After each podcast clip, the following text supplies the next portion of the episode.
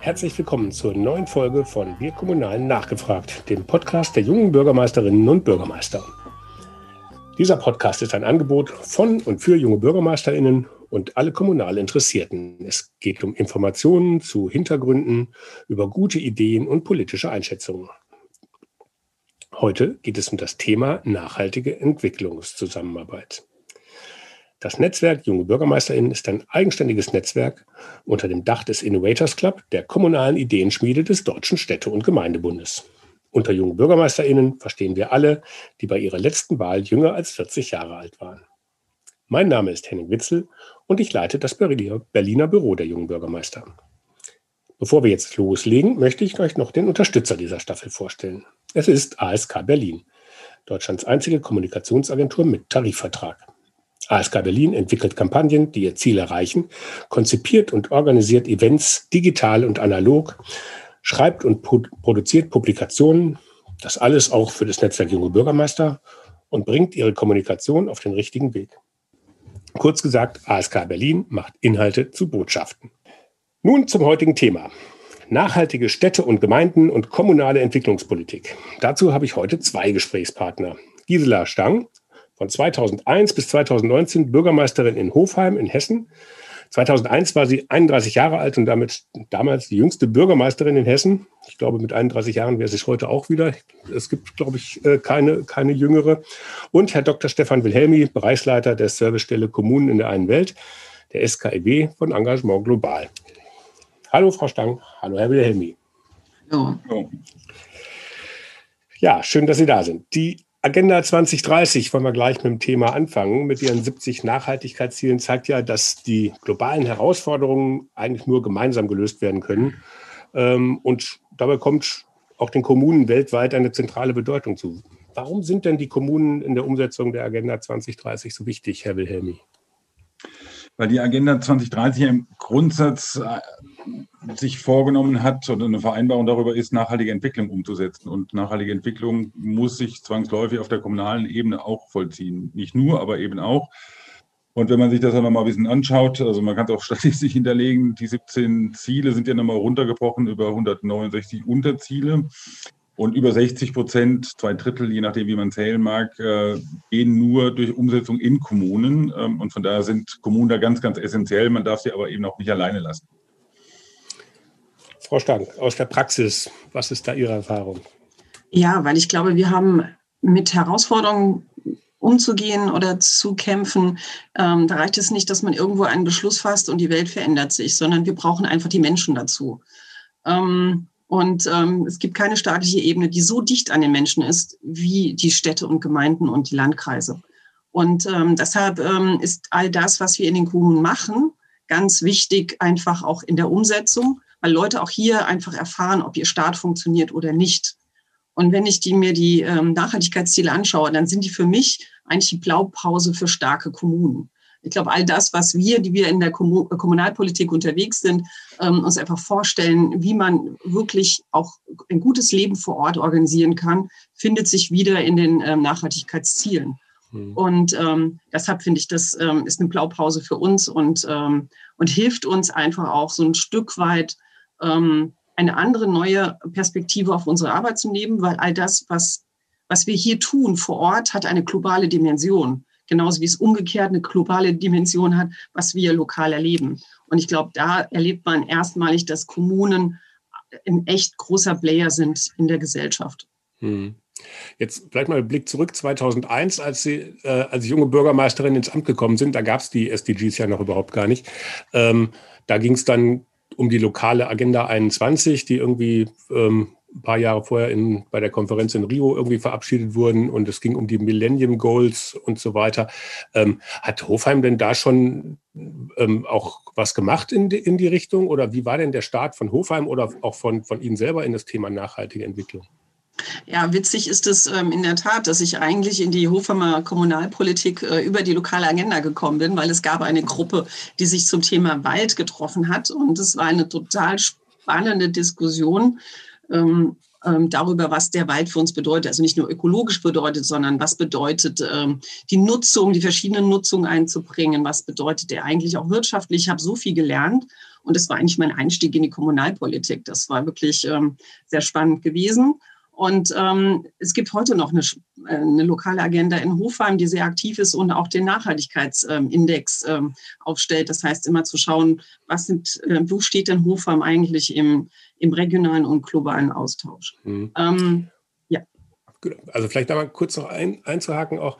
Ähm, ist das denn auch dann deswegen ähm, vielleicht ein Thema, was man als junger Kommunalpolitiker, junge Kommunalpolitikerin vielleicht besonders ähm, attraktiv ist. Also jetzt Fridays for Future ist ja auch mit Klima und halt wirklich sozusagen die junge Bewegung. Ähm, setzt man sich da anders ein für Nachhaltigkeitsthemen oder für solche Klimathemen, ähm, wie wenn man sozusagen schon länger irgendwie im Amt und von den Mühen des Alltags und den Hürden ähm, sozusagen bedrückt ist, ist das dann halt auch ja, dieser Idealismus, der da einen sozusagen mit reinbringt?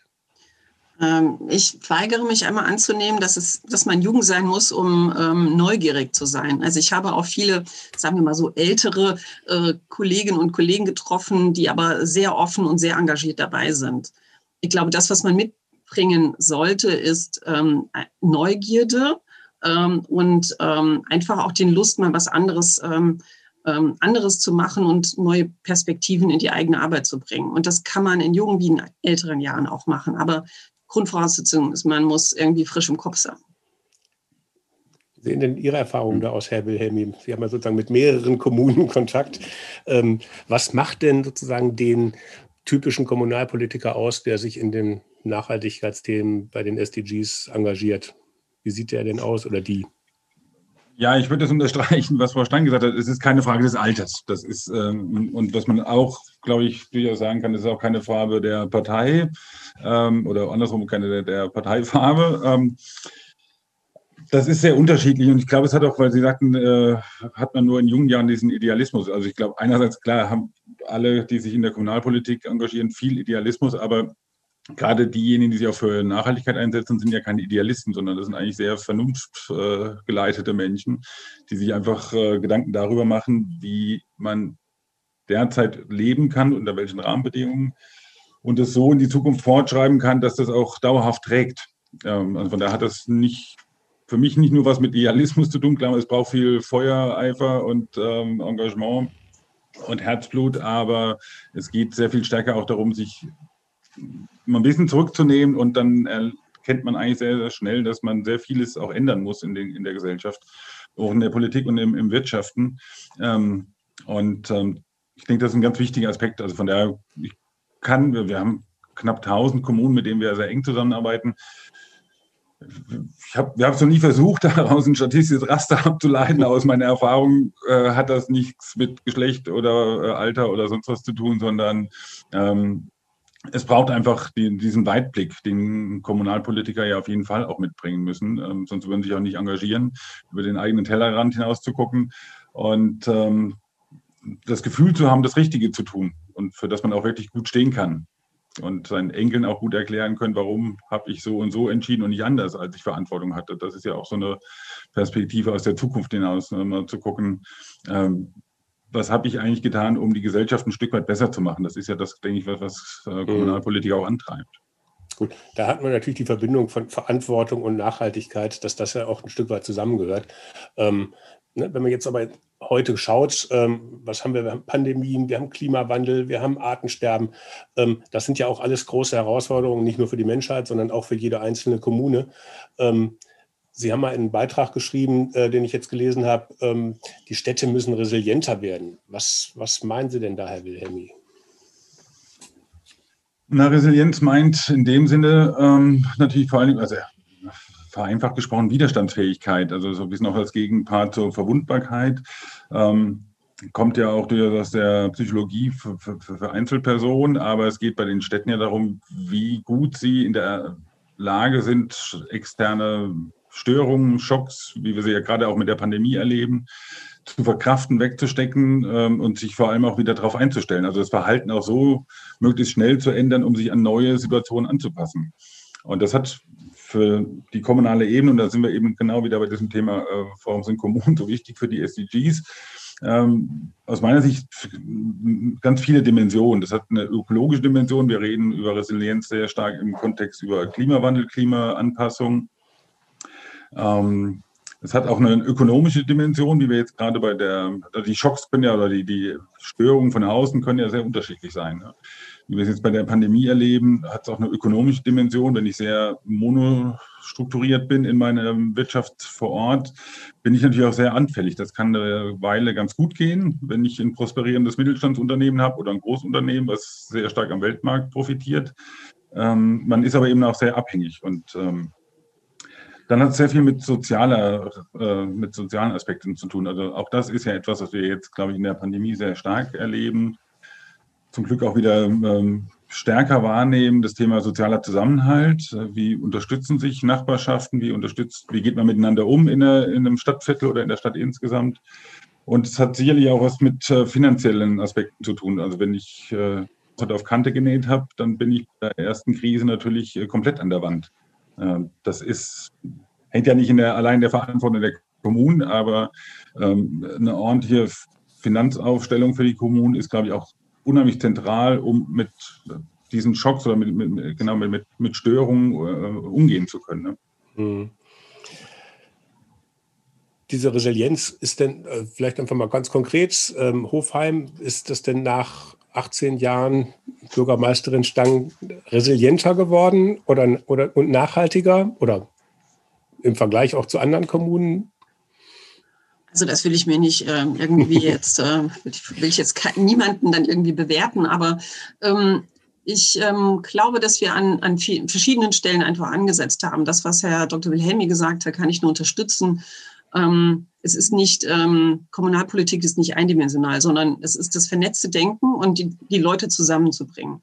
Wir haben zum Beispiel angefangen, ähm, weil wir viele kleine Projekte gemacht haben und ein Rathaus, ungefähr 300 Mitarbeiter, ähm, arbeitet jeder für sich und das ist alles wunderbar. Aber wir haben einmal haben wir, äh, wir haben so eine, so eine Serie angefangen, was heißt Digitalisierung eigentlich für jeden Einzelnen, aber für uns auch als Organisation. Und die Frage des Klimawandels war hochspannend, weil dann natürlich ähm, alle kamen, also nicht nur unsere Forstleute, ähm, sondern es kamen dann auch, ähm, es kamen zum Beispiel unsere Kulturleute, die gesagt haben, wir können unsere Sommerfeste gar nicht mehr so feiern bei der Hitze bei 35 Grad. Ähm, die Seniorenbetreuung sagen, wie erreichen wir die Leute, wenn es wieder, wenn es wieder so eine, so eine lange, lange Phase gibt. Ähm, und wir haben einfach festgestellt, dass alle eigentlich an dem Thema arbeiten, aber unterschiedlich. Und das zusammenzubringen und, ähm, und zu überlegen, was ist unsere Strategie dabei. Ich glaube, das ist einfach extrem wichtig. Mhm. Ähm, und natürlich ist es so, dass wir, ähm, wir einfach Dinge gemacht haben, wo ich dann einfach sage, ja, richtig, die haben wir uns abgeschrieben. Also das starke Stecke zu, zu haben, einfach wieder ähm, ähm, einfach Dinge auch wieder selbst zu machen. Also, also wir haben immer unser eigenes Wasser gefördert, äh, haben nichts privatisiert, sondern im Gegenteil, wir haben unser Stromnetz wieder rekommunalisiert, zu sagen einfach, ähm, äh, dasselbe, was mit der ähm, Internetabdeckung ist, passiert uns nicht nochmal, wir machen es selbst, damit es mhm. einfach auch äh, in der Diskussion in der Stadtverordnetenversammlung ist, wo wir mit unserer Stadt hinwollen. Und ich glaube, dass, ähm, wenn man sich die SDGs anschaut, dann, dann sieht man einfach, ähm, dass, ähm, dass, es, dass es Kommunalpolitiker mitgeschrieben haben. Mhm.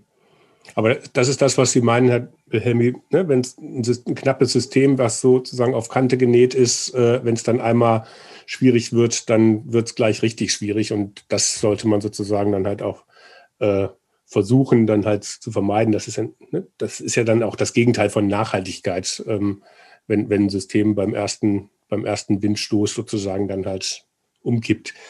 Ähm, hat auch vielleicht noch ganz kurz, also auch da merkt man es auch, ähm, natürlich so eine Personalplanungskomponente für Verwaltung. Ne? Ähm, wir erleben das jetzt ja auch. Also man, ähm, dass die Gesundheitsämter äh, händeringend aus anderen Abteilungen verstärkt werden müssen. Das ist ja durchaus auch sinnvoll, wenn man sagt, man kann ja nicht jede Krise von vornherein äh, voraussehen, aber ähm, auch in der Personalausstattung für eine Kommune, wenn das nur unter reinen Effizienzgesichtspunkten gesehen wird, hat man natürlich auch keine, keine Reserven für irgendwas. Also das heißt ja jetzt nicht, dass man da ganz große Amtsstuben braucht, aber man sich gut überlegen muss, ist halt immer ein Austarieren, finde ich. Und ähm, Und das andere eben auch, das, was Frau Stange auch sagte, wichtig ist eben, dass man eben auch so, auch in der Verwaltung sich ja als Team versteht und dann irgendwie auch in den sagen wir, Krisenzeiten auch äh, relativ schnell Hilfe organisieren kann über, über Ressort- und Verwaltungsgrenzen hinweg. Hm. Also, Wobei natürlich leider sind ja die Erkenntnisse aus solchen Krisen nicht die, dass man sagt, wir müssen Kommunen stärken, sondern eher so, es wird mehr zentralisiert und weggenommen aus den Kommunen, was natürlich auch der denkbar schlechteste Weg ist. Hm. Aber ist das so? Weil, also ich habe jetzt im Hinterkopf irgendwie selbst der äh, Ralf Brinkhaus, irgendwie Fraktionsvorsitzender CDU-CSU-Fraktion, hat jetzt ja irgendwie auch schon mal gefordert, wir müssen uns vielleicht nach der Krise mal hinsetzen und müssen gucken, ob wir wirklich so optimal organisiert sind. Und ich weiß nicht, ob er da nur gemeint hat, dass wir sozusagen alles zentralisieren sollten. Oder vielleicht wäre es umgekehrt, dann die Rolle der Kommunen dann laut zu rufen, ähm, können wir gern machen, aber dann bitte unter äh, Einbeziehung der Kommunen. Na gut, das ist jetzt nicht mehr, da sind wir nicht bei Entwicklungspolitik, sondern sozusagen bei der Rolle der Kommunen hier in Deutschland. Aber ähm, ich glaube, zum Thema Nachhaltigkeit gibt es da ja einiges zu tun. Ja, natürlich. Aber die Frage ist halt immer, ähm, mit welchen Instrumenten macht man dies? Also natürlich auf der kommunalen Ebene wäre es das Sinnvollste, dass man den Kommunen einfach ihre, wie es in der Verfassung auch uns zugestanden wird, die kommunale Selbstverwaltung einfach hochzuhalten und uns anständig mit Finanzmitteln auszustatten. Ähm, aber wir leben in Zeiten von Projektitis. Das heißt, ähm, ich bekomme nur, wenn ich ein Projekt ähm, so, wie es mir vorgegeben ist, durchführe. Und da ist halt die Frage, ob das wirklich äh, den Raum lässt, in einer Bürgergesellschaft überhaupt eigene Konzepte für sich selbst zu entwickeln in der Stadt. Und das ist natürlich die Frage immer, wie wird es umgesetzt. Ich würde das ich würde es begrüßen, weil an vielen Stellen sieht man ja, dass die kommunale Selbstverwaltung aus verschiedensten Gründen ist. Nicht nur die Finanzfrage, sondern ähm, wer, wer, wer geht in die Kommunalparlamente noch? Ist das überhaupt die Breite der Gesellschaft? Also das sind viele Themen, die man zu diskutieren hat. Ob wir einfach nach der Pandemie, nach einer solchen Krise die Zeit haben, nochmal zu, noch mal zu, zu schauen, wo stehen wir denn jetzt und was lernen wir daraus? Ähm, je länger die Pandemie dauert, desto weniger habe ich die Hoffnung, dass es wirklich einen guten, nachhaltigeren Restart gibt. Aber mhm. Gut, wir sind ja Optimisten und deshalb hoffen wir, dass es ja besser ist. Das ist auch ein Thema, was, die, was dieses Netzwerk Junge Bürgermeister natürlich ganz massiv umtreibt. Ähm, aber ich glaube, jetzt driften wir ein bisschen zu sehr ab. Vielleicht nochmal, also Stichwort Nachhaltigkeit hatten wir ja gerade. Zur Nachhaltigkeit gehört ja zum Beispiel auch fairer Handel. Ne? Da sind wir jetzt sozusagen wieder bei der ganzen Welt, die wir uns da gerade angucken. Ähm, also wir haben uns in unserer modernen Gesellschaft so ein bisschen daran gewöhnt, dass gerade beim Konsum wirklich manche Routinen, die wir uns da angewöhnt haben, so ziemlich das Gegenteil von schlechter, äh, von, von, von fairen Handel sind. Ne, da geht es dann um, um schnell, schnell, billig, billig und ähm, ähm, standardisiert äh, gewinnt. Und Kommunen machen da häufig keine, keine Ausnahme. Jetzt, Frau Stank, sind Sie ja auch Vorstandsvorsitzende von Rhein-Main-Fair wie ich gerade erfahren habe, auch gerade frisch dafür ausgezeichnet. Was macht denn Rhein-Main-Fair konkret? Also Rhein-Main-Fair ist ein Verein und ähm, mit vielen Kommunen und Landkreisen, auch Privatpersonen, auch Unternehmen sind unsere Mitglieder und wir bringen Kommunen und ähm, Zivilgesellschaft zusammen, um einfach unsere Städte nachhaltiger zu machen, ähm, ein Netzwerk zu bilden und Wissenstransfer sicherzustellen und Ideen einfach ähm, zu entwickeln, gemeinsam zu entwickeln, damit unsere Metropolregion über drei Bundesländer ähm, nachhaltiger und fairer wird. Und in der Tat haben wir am Montag die Auszeichnung als faire Metropolregion bekommen. Wir sind damit die dritte Region in Deutschland. Und ähm, da ist natürlich die kommunale Beschaffung, das ist natürlich ein, ein Riesenthema, weil natürlich Kommunen eine Marktmacht an sich haben, also weil sie einfach viel einkaufen, nicht nur vom, äh, für den Kaffee bei irgendwelchen Sitzungen bis hin Dienstkleidung oder auch Pflastersteine. Also dort gibt es eine ganze Reihe von Dingen, die gekauft werden können. Und wenn, wenn wir die ganzen Milliarden mal zusammennehmen, haben wir einfach auch, äh, können wir Standards setzen, wenn wir etwas genauer hinschauen bei unseren Ausschreibungen und auch mal anders ausschreiben, als wir es vielleicht bis jetzt gemacht haben und äh, mal auf andere Kriterien achten. Und ähm, aber die Frage ist natürlich für uns, ähm, wie, wie kaufen wir überhaupt äh, oder wie, wie können wir unsere Region nachhaltiger gestalten? Und mhm. da gibt es jetzt, glaube ich, jetzt dann auch noch ganz andere Themen. Herr Behel, fairer Handel und faire Beschaffung ist ja auch eines der Handlungsfelder der SKIW.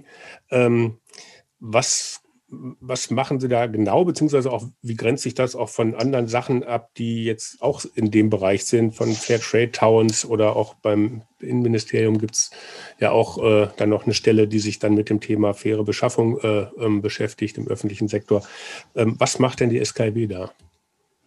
Wir wollen uns gar nicht abgrenzen, sondern gerade an diesem Beispiel äh, zeigt ja darin, dass wir am Montag und Dienstag gemeinsam feiern durften.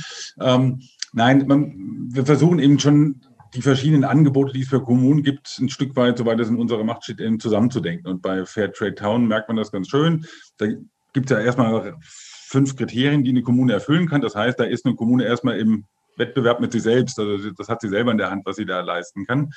Ähm, Wer dann einen Schritt weitergehen will, da gibt es bei uns ganz viel an Beratung. Es gibt auch das Thema, was Frau Stang angesprochen hat, zum Thema Beschaffung äh, haben wir online den Kompass Nachhaltigkeit, wo man sehr genau schauen kann. Also einfach mal anders beschaffen ist ja gar nicht so leicht, weil es ja sehr komplex. Also das kennt jeder ähm, aus normalen Beschaffungsvorgängen. Und äh, dieser Kompass Nachhaltigkeit hilft einem dabei zu schauen, wo gibt es überhaupt Alternativen, gibt es äh, Standardformulierungen, die ich wählen kann für meine Ausschreibung etc., worauf muss ich achten. Ähm, wir bieten auch ganz viel an Beratung, wie kann man diese Beschaffungsprozesse verbessern, bis hin zu einer Rechts- oder vermitteln Rechtsberatung, äh, wenn man einsteigen will, um erstmal so einen Beschaffungsprozess mit fairen Kriterien durchzuführen. Und das setzt eben sehr gut auf auf dem Thema äh, Fairtrade Towns. Das ist ein super Einstieg. Da machen unheimlich viele mit. Über 700, jetzt fast 800, glaube ich. Ähm, das hat ja einen unheimlichen Boom äh, erlebt. Und was eben auch sehr schön ist, was wir eben ja dann, wo wir auch dann gut ansetzen können, ist, dass es ja nicht nur Fairtrade Towns gibt, sondern es gibt dann noch faire Kita, es gibt äh, äh, Fairtrade School und University und was man sich alles vorstellen kann. Also viele Akteure, die man versucht, über, diese, über diesen Weg äh, zusammenzubringen. Und äh, mhm. das passiert ja gerade auch bei Rhein-Main-Fair. Sehr gut, genau. Und das andere, wie gesagt, und dann gibt es halt eben je nachdem, ob man da noch eher am Anfang ist oder spezialisierte Beratung braucht, äh, unterschiedliche Angebote, äh, Angebote von uns in der Beratung oder von der Kompetenzstelle für nachhaltige Beschaffung des Bundesinnenministeriums. Das ergänzt sich, aber da sind wir auch im guten Austausch. Es, wir haben 10.000 Kommunen bundesweit, da muss man eher gucken, wie kann man da gut zusammenwirken, um die alle gut zu erreichen und bedienen zu können. Ja, also was ich jetzt gesehen habe, also es gibt ja da wirklich auch einen Bedarf, äh, gerade im Netzwerk Junge Bürgermeister hatten wir auch im Vorgespräch, ähm, ähm, da ist auch ein großes Interesse. Also wir hatten da eine, einen Bürgermeister-Chat und äh, da wurde da auch wirklich ganz lebhaft drüber diskutiert. Die einen, die sagen, mache ich schon alles und die anderen, die fragten, kann ich das als kleine Kommune überhaupt? Und also da gibt es auf jeden Fall ein Rieseninteresse äh, auf der kommunalen Ebene und ähm, das ist natürlich dann auch wichtig, dass es natürlich da auch ähm, viele Akteure kommt und ich glaube, da kommen sie sicher auch nicht in die Quere.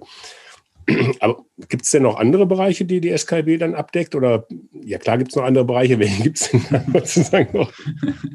Also, ja, vereinfacht, um zu der Ausgangsfrage zurückzukommen, alles, was äh, Kommunen umtreibt äh, zur äh, Unterstützung der SDGs, oder zur Umsetzung der SDGs. Also ein ganz großes Thema bei uns, was über seit 2013 im Grunde schon vor der, vor der Verabschiedung der SDGs an Fahrt aufgenommen hat, ist das Thema ähm, global nachhaltige Kommune.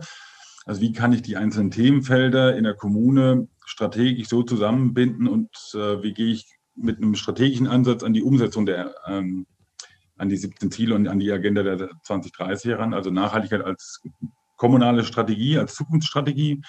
Ähm, auch da gibt es ähm, ein sehr breites äh, Beratungsangebot. Dann sind wir von Beginn auch immer sehr intensiv damit beschäftigt gewesen oder haben uns sehr intensiv damit auseinandergesetzt, wie kann man das große Know-how, das zum Beispiel migrantische Akteure, in, die es ja in großer Zahl in jeder Kommune auch gibt ähm, und die einen großen Teil unserer Zivilgesellschaft und unserer Bürgergesellschaft ausmachen, wie kann man die gezielter noch ansprechen?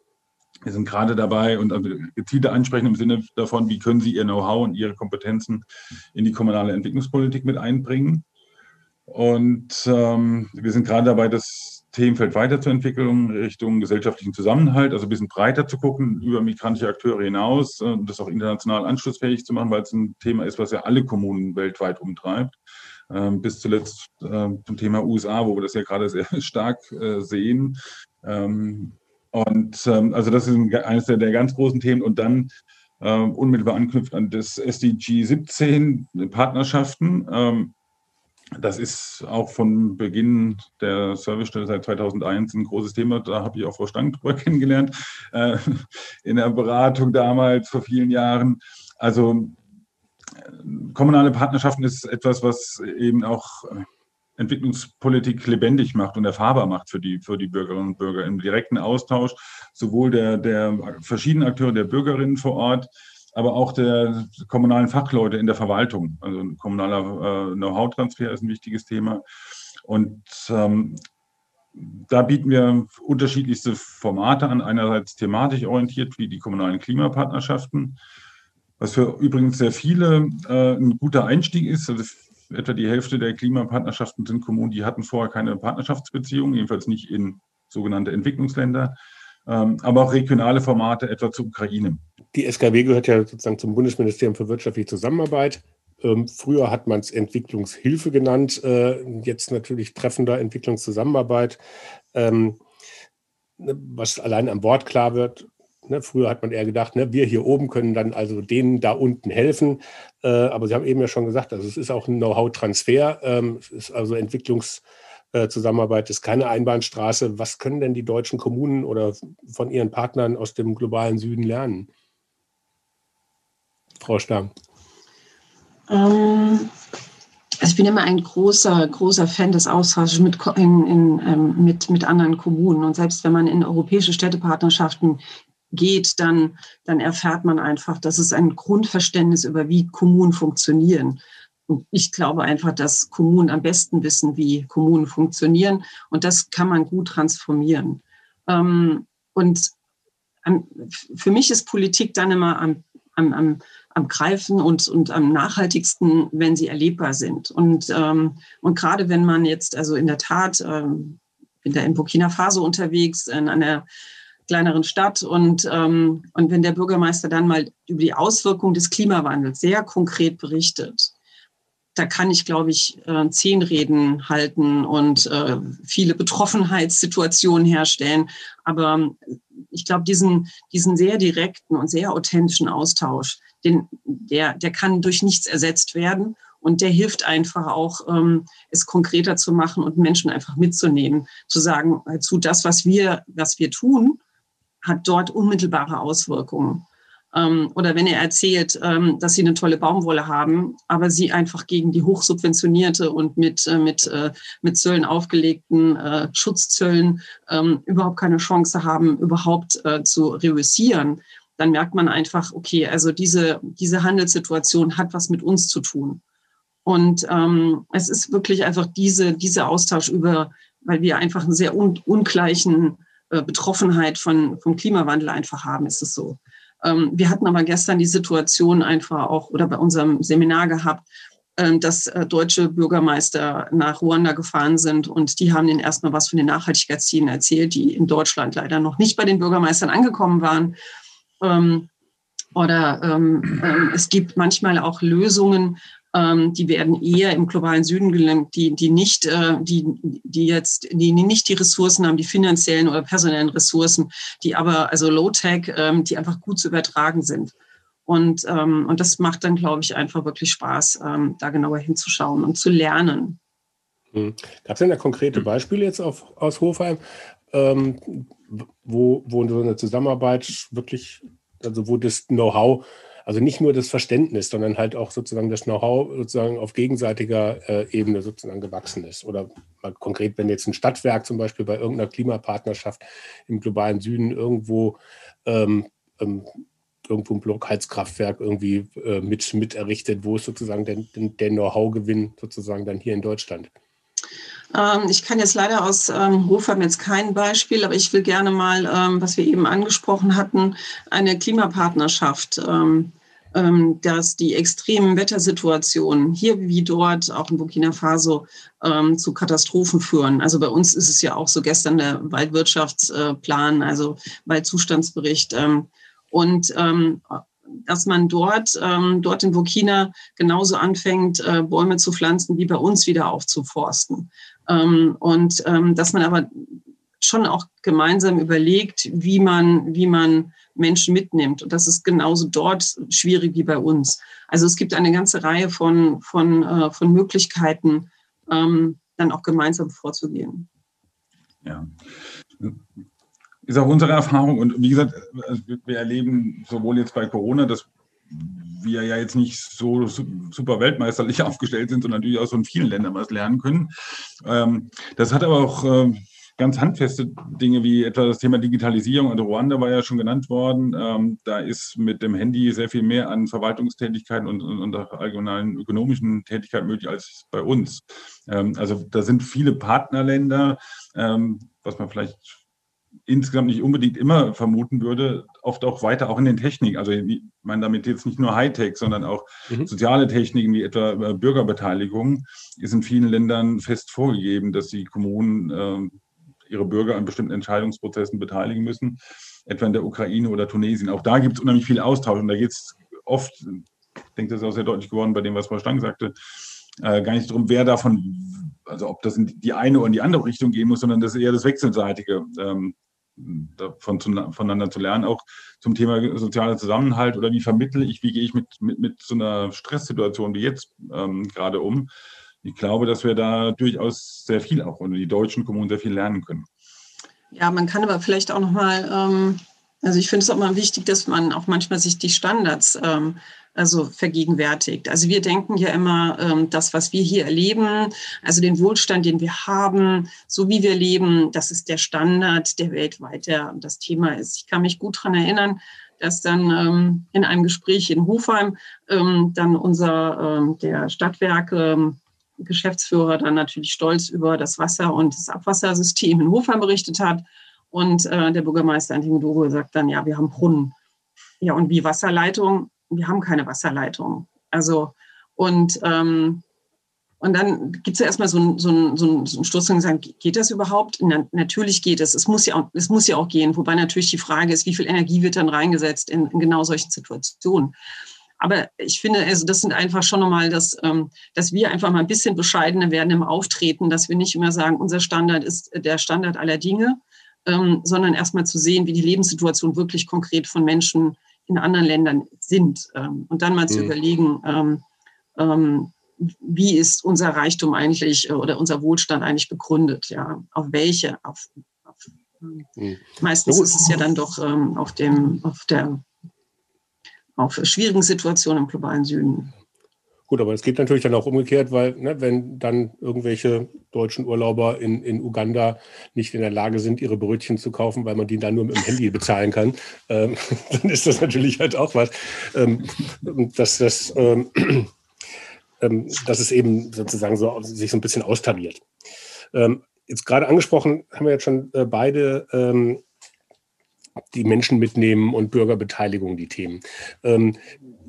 jetzt ist ja ein wichtiger, ein wichtiger äh, Punkt für den Erfolg von Entwicklungspolitik, dass möglichst viele daran mitmachen, dass es eben nicht nur ein Projekt äh, der Bürgermeister miteinander oder der Stadträte oder der Verwaltung, sondern dass das halt sehr breit aufgestellt ist. Jetzt kommen natürlich auch diese ganzen ähm, eine Welt-Ideen, sage ich jetzt mal auch viel aus den Kirchen oder aus Bürgerinitiativen. Ähm, das heißt, die Zivilgesellschaft, zumindest hier in Deutschland, ist da ja schon auch sehr präsent. Äh, ist das denn schwierig, da alle äh, Teilnehmer am, am, am, Tisch zu behalten? Oder ähm, ist es eher was, dass die sich bewusst sind, dass sie an einem Ziel arbeiten? Oder sind das wirklich auseinanderstreitende Interessen, die man da irgendwie bündeln muss? Wie sind denn da Ihre Erfahrungen, Frau Stang? Ähm, Natürlich ist es nicht immer einfach. Also das ist, glaube ich, das ähm, zu sagen, das ist immer, ähm, ähm, das ist immer ähm, piece of cake. Das würde ich sagen, ist es nicht. Also es ist schon auch für einige ist ähm, ist es ähm, ein Zusammenkommen von Zivilgesellschaft und und Staat. Also man erlebt in vielen Gruppen einfach so die Grundskepsis gegen alles staatlichen Handelns. Also das erlebt man immer wieder. Ähm, und dann gibt es natürlich schon auch, die sagen, ihr macht sowieso nichts oder ihr macht nicht genug. Und ähm, ich glaube, da kommt es aber auch ähm, darauf an, das, was, was, was ja, glaube ich, alle guten Bürgermeisterinnen und Bürgermeister ausmacht, zu, zu überlegen, also wie kann ich moderieren, wie kann ich so ein, so ein ähm, wie kann ich Räume schaffen, ähm, wie kann ich ein, ähm, eine Situation einfach herstellen, indem wir zu einem Austausch einfach kommen, um überhaupt voneinander zu lernen und den anderen überhaupt ähm, wahrzunehmen und nicht gleich zu diskreditieren und in die Ecke zu stellen.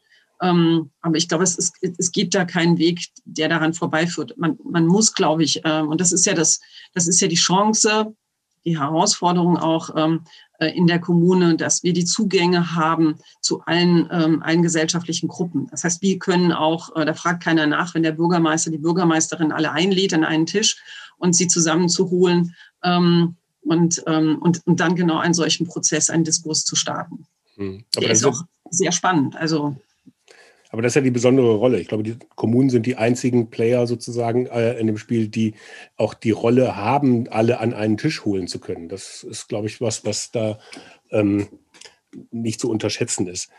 Ähm, Gibt es denn da auch Unterstützungsmaßnahmen von der SKW, Herr Wilhelmi, in dem Bereich? Oder muss das jede Kommune selber irgendwie versuchen zu organisieren. Ja, also wir machen generell natürlich auch immer Erfahrungsaustausch. So, das ist ein Hauptelement unserer Arbeit, dass die Kommunalvertreter wechselseitig voneinander lernen. Aber es ist auch sehr unterschiedlich, das muss man auch sehen. Ähm, es gibt natürlich bestimmte Programme, wenn es um kommunalen Verwaltungsfachaustausch geht, da brauche ich natürlich auch keine Bürgerschaft, sondern da geht es möglicherweise um, weiß nicht, sowas äh, Banales wie äh, Aktenablage in der Kommunalverwaltung oder Digitalisierungsvorhaben. In der, das ist ja für uns auch ein wichtiger Teil der, des Fachaustauschs. Aber vieles und in, in, im Grunde der Kern ähm, geht natürlich darum, dass man die Bürger mitnimmt. Und ähm, da gibt es A, Beratung und B, ist es zum Teil unmittelbar in den Projekten ja auch so vorgesehen. Also Frau Stang hatte die Klimapartnerschaften angesprochen. Da ist immer auch mit verankert, dass da nicht nur ähm, Kommunalverwaltungsleute, also nur in Anführungszeichen, äh, in den Austausch treten, sondern auch immer äh, aus den deutschen Kommunen, aus den Südkommunen ähm, zivilgesellschaftliche Vertreter mit dabei sind, weil es eben genau darauf ankommt, das dann wieder in der eigenen Kommune in die Breite zu tragen. Und das funktioniert auch sehr, sehr gut. Und das andere, also wir merken es, Sie hatten eben gesagt, wir, wir gehören dem BMZ, äh, ist formal nicht ganz so, wir gehören der Bundesrepublik Deutschland, werden aber sehr stark vom BMZ, also das heißt ja im Grunde allen, werden aber ganz, ganz überwiegend vom BMZ finanziert und das auch mit, mit wachsender Unterstützung und da sind wir auch sehr froh und dankbar. Was mir aber wichtig ist an der Stelle, wir sind eben eine Gemeinschaftsgründung. Wir sind vor gut 20 oder knapp 20 Jahren, äh, 2001 gegründet worden von dem den Bund, äh, BMZ ähm, federführend, den, den, Bundesländern, den kommunalen Spitzenverbänden, den Kommunen und der Zivilgesellschaft. Und gerade die, und die sind auch bis heute alle vier Stakeholder bei uns in den Gremien vertreten. Und ich glaube, das macht das eben auch aus, dieses ähm, gemeinsam das Programm weiterzuentwickeln. Ähm, das heißt, wir haben eben auch die Vertreter der Zivilgesellschaft im Beirat, die uns und auch in der Programmkommission, die uns eben auch immer, immer wichtige Hinweise geben. Dann, wenn ihr das Ziel erreichen wollt, dann müsst ihr bei den Maßnahmen auf das und das achten, damit ihr eben auch die Leute vor Ort mitnimmt. Also da gibt es auch einen sehr, sehr engen Austausch und ich glaube, das ist auch wichtig. Und, und ähm, ja, also bei den Angeboten, die wir machen, immer auch schon mitzudenken, dass es vor Ort eben darauf ankommt, dass die Kommunalverwaltung, die Bürgermeisterinnen und Bürgermeister eben alle mitnehmen müssen. Und das, mhm. denke ich, gelingt auch sehr gut. Okay. Jetzt vielleicht, weil die Zeit jetzt schon doch sehr schnell fortgeschritten ist, ähm, was eigentlich immer ein gutes Zeichen ist. Jetzt ist kommunale Entwicklungspolitik ist ja eigentlich eine freiwillige Aufgabe der Kommunen. Ähm, jetzt ist die finanzielle Situation bei vielen Kommunen schon vor Corona nicht die beste gewesen. Das war dann immer das Herdplattenbeispiel. Im Durchschnitt ging es noch, aber ne, es hm. war halt äh, bei manchen ähm, ganz schwierig und die anderen hatten dann halt irgendwie überlegt, ob sie dann äh, was war das, ein Wasserspringbrunnen äh, im Kreisel, äh, der irgendwie den Gesier in Monheim am Rhein, ähm, der irgendwie dann durch die Medien ging, der dann irgendwie mehrere hunderttausend Euro gekostet hat und eigentlich ja ähm, jetzt nicht so nachhaltig vielleicht war. Ähm, haben Sie denn Angst, dass jetzt bei Corona, das, da spitzt sich das Ganze ja dann nochmal zu, ähm, Gewerbesteuereinnahmen fallen weg, ähm, Kosten steigen, ähm, Befürchten Sie, dass zukünftig dann bei den freiwilligen Ausgaben auch für die kommunale Entwicklungspolitik gespart wird? Und dass Corona dann, obwohl es eigentlich aufzeigt, dass mehr getan werden müsste, ähm, ne, also Stefan Pusch, der Landrat des Kreis Heinsbergs, äh, hat gesagt, ähm, ne, die beste Prävention für neue Katastrophen ist nachhaltiger zu leben. Ähm, aber können wir uns die Prävention denn leisten oder können Kommunen die sich leisten? Sie muss sich das leisten. Ich meine, die, also das ist ja die Frage. Und ich, ähm, also das wird so passieren. Also in Hessen habe ich mehrere Konsolidierungsrunden und die Vorgaben auch äh, der Landesregierung bekommen, in dem selbst, ähm, selbst Pflichtaufgaben äh, zum Teil äh, freiwillig gestellt worden sind und sagt dann, oh, ein bisschen können wir noch ein bisschen drehen oder so.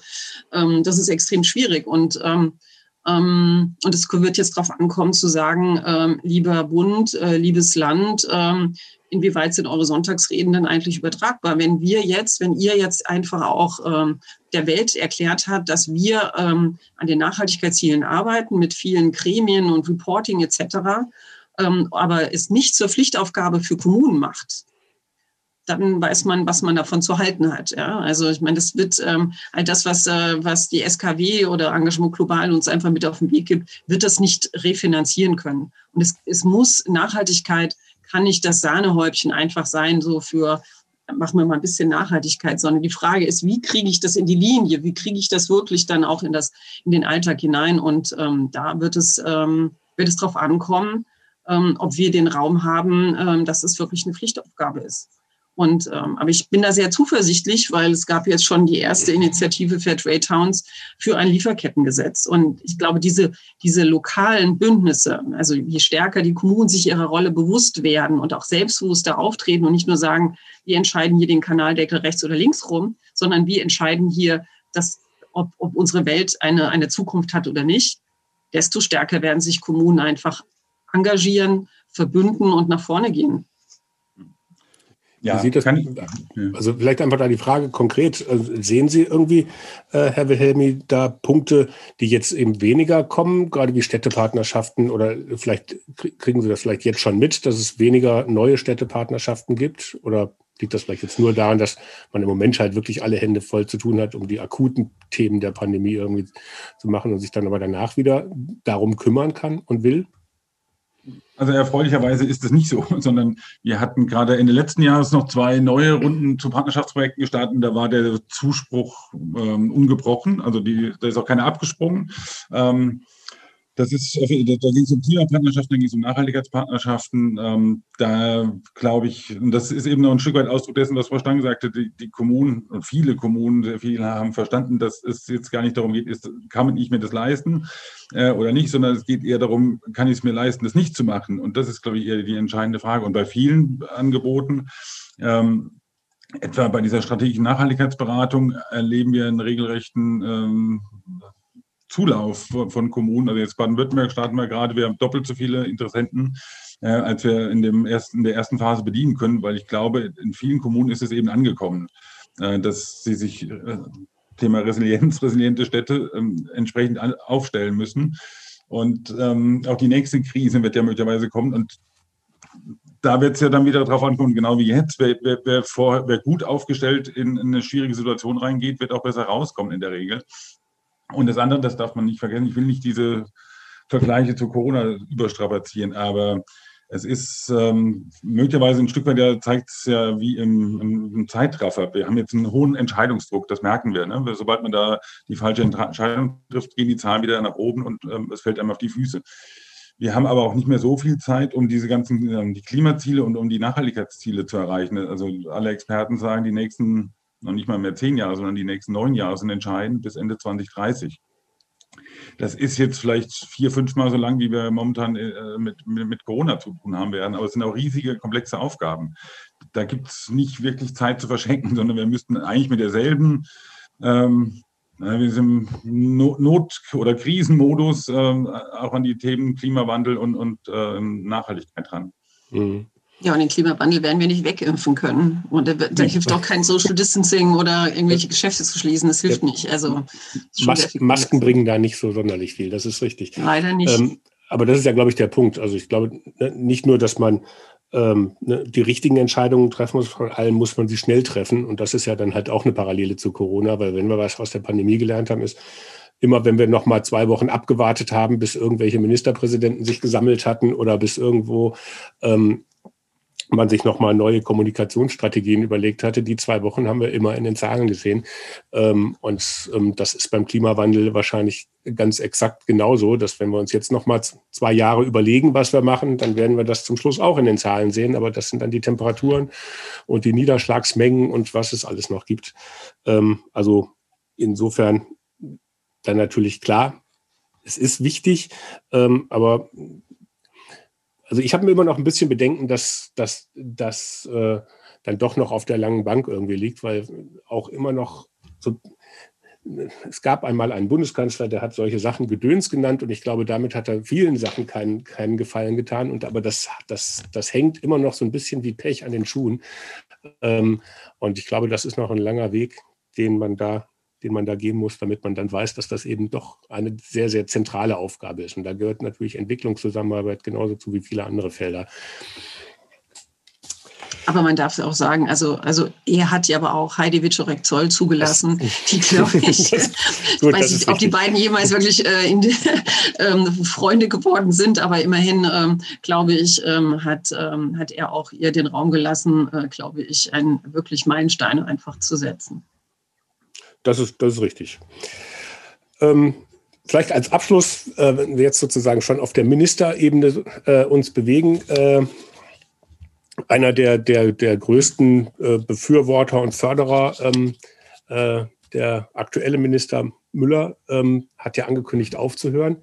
Ähm, macht das was äh, für die zukünftige Arbeit von Engagement Global und der Servicestelle? Oder sind Sie da zuversichtlich, dass das einfach das Thema so wichtig ist, dass egal wer kommt, muss er das genauso engagiert und genauso in dieser Breite auch äh, weiterführen?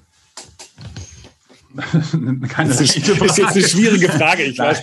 Deswegen, die habe ich mir extra zum nein. Abschluss aufgehoben. Das ist sehr freundlich. ähm, nein, ähm, äh, natürlich wird das was machen, weil ich denke, Personen machen immer einen Unterschied, auch in der Politik gerade. Ähm, Ob es jetzt äh, in welche Richtung ist, ist ja ganz äh, unbenommen davon. Was man auf jeden Fall sagen kann, ist, dass äh, Minister Müller gerade das kommunale Thema sehr äh, in den Vordergrund seiner Aktivitäten gerückt hat und es auch sehr unterstützt hat aber auch das, die Zivilgesellschaftenförderprogramme ja massiv ausgebaut wurden. Also genau das, worüber wir gerade gesprochen hatten, zu erkennen, wie muss man Entwicklungspolitik in der Breite der Gesellschaft verankern und auch in den Kommunen. Ähm, das ist in der letzten Legislatur sicherlich sehr, sehr stark gewesen. Ich bin da aber relativ entspannt, ehrlich gesagt, weil Frau Stang hat es erwähnt, wir wurden gegründet von Frau Witscharek-Zoll, damals SPD-Ministerin, als SKW. Wir hatten Herrn Niebel, der hat äh, den Bundes, ein eigenes Gesetz, äh, einen eigenen Titel im Bundeshaushalt eingeführt zur Förderung des kommunalen Engagements. Würde jetzt auch nicht unbedingt jeder denken. Herr Müller hat das mit unheimlich viel Werfe die letzten zwei Legislaturperioden unterstützt, gar keine Frage.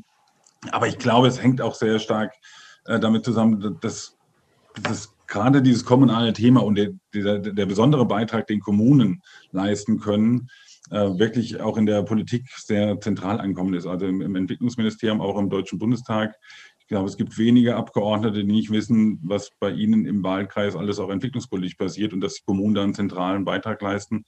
Von daher sind wir da ganz optimistisch, ehrlich gesagt. Das liegt ja auch an uns. Also es liegt genau. an den Kommunen, also dann äh, diese, ähm, also ähm, die, diese, diese Leistungen einzufordern. Gut, und die bleiben ja auf jeden Fall, egal äh, wie die Bundestagswahl ausgeht. Insofern ähm, ist das ja dann auch ein schönes Schlusswort. Ich darf mich ganz herzlich bedanken für das, für das interessante Gespräch. Ähm, wir werden auf jeden Fall im äh, Text zu dem Podcast auch noch einige ähm, wichtige, spannende Links äh, zur SKEW haben, zu verschiedenen Aktionen, zur Hauptstadt des fairen Handels, äh, zur Bundeskonferenz, die im, wann ist es, im Juni, im 14. Ähm, 16. Juni. genau, ähm, ähm, stattfindet, auch sehr zu empfehlen und auch andere äh, Punkte und äh, sicherlich auch noch ähm, äh, zu Rhein-Main-Fair äh, was, was da alles passiert. Ähm, und da kann man dann nochmal sich intensiv das anschauen. Jetzt konnten wir es nur anreißen, auch wenn wir doch jetzt wahrscheinlich einen der längeren Podcasts in der Serie dann halt aufgenommen haben. Ähm, aber das Thema gibt es ja auf jeden Fall her. Ganz herzlichen Dank fürs Dabeisein. Dankeschön. Herzlichen Dank auch an alle Zuhörerinnen und Zuhörer fürs Dabeisein. Ich hoffe, es hat euch genauso gefallen wie mir. Wenn ja, dann sagt es doch weiter ladet andere kommunale und kommunal Interessierte ein. Ganz persönlich oder auch über eure Social-Media-Kanäle. Wir würden uns natürlich auch freuen, wenn ihr die Podcast-Reihe abonniert. In der nächsten Woche geht es dann weiter. Da würde ich mich sehr freuen, wenn ihr wieder mit dabei seid. Bis dahin. Tschüss.